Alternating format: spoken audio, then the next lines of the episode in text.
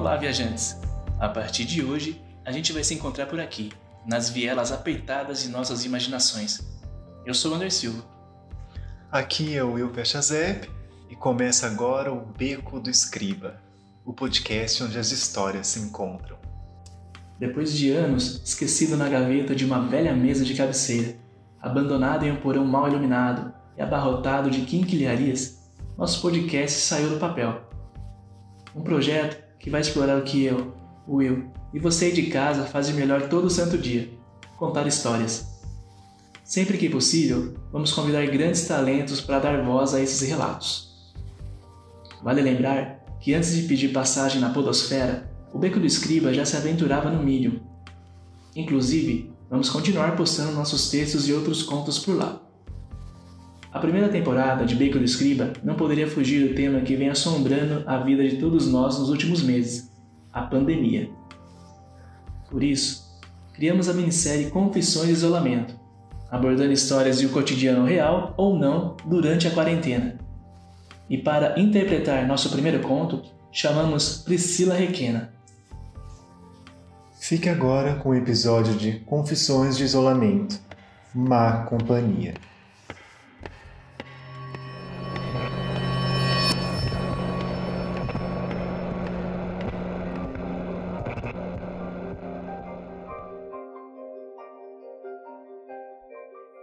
Os dias em casa estão me fazendo muito mal. Eu nunca pensei que eu ia dizer isso. Justo eu. Eu que sempre fui uma pessoa caseira, daquelas que trocava qualquer saidinha por um evento em domicílio. Mas hoje, hoje eu faria qualquer coisa para estar tá bem longe daqui, bem longe desse lugar. E o mais difícil nessa semana de isolamento não é o perigo lá fora. Não. Não para mim. Para mim, o mais apavorante é a ameaça que vive aqui, dentro da minha própria casa. Eu sempre gostei de manter uma rotina, sabe? Eu. eu era do tipo que toda manhã arrumava a cama com a perfeição de uma camareira de resort. E à noite? à noite eu gostava de cuidar de mim. Passava perfumes, hidratantes, tomava uns drinks, às vezes chás. Assistia filmes, lia livros. Mas depois da chegada dele, tudo mudou. Eu me sinto um caco, me sinto sem forças. Eu não tenho coragem para ser eu, apenas eu. Meu dia a dia agora é acompanhado de um nó na garganta sempre que eu sinto a presença dele. Com a pandemia, muitas empresas adotaram home office. No meu caso, não foi diferente. Mas agora, além da jornada de trabalho, o salário, a minha privacidade também foi reduzida. Eu, eu sinto como se tivesse alguém me observando o tempo todo. E qualquer ruído, qualquer ruído me faz suar frio. É, é tão chato ficar em alerta o tempo inteiro, imaginando mil e uma formas de fugir dessa situação. E o pior é que tudo isso está refletindo na minha produtividade. Eu não consigo trabalhar direito, eu não consigo fazer nada. De vez em quando eu preciso ir no mercado, na padaria, na farmácia para repor as coisas essenciais da casa.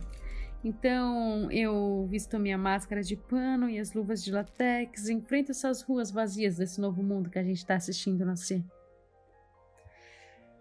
Ah, esse pouco tempo que eu passo lá fora, fora de casa, é o suficiente para eu me sentir livre livre da minha própria prisão.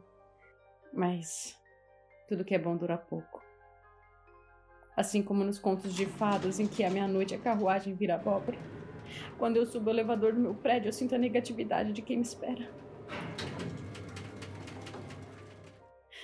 Mesmo com as mãos cheias de sacola, eu procuro abrir a porta com cuidado, caminhar bem devagar e desinfetar tudo, sem pressa. Justamente mas não adianta. Quando eu menos espero, o sufocante invade o ambiente eu me arrepio dos pés à cabeça. Não é fácil, não é nada fácil passar a quarentena inteira em má companhia. Uma companhia que me esgota lenta e dolorosamente. Será que é culpa minha? Será que alguém vai acreditar em mim? Sou eu que preciso mudar? São tantas perguntas sem respostas que às vezes eu duvido da minha própria sanidade. Tem um ditado que diz: os incomodados que se mudem. Isso vale para quem mora só? Assim como eu?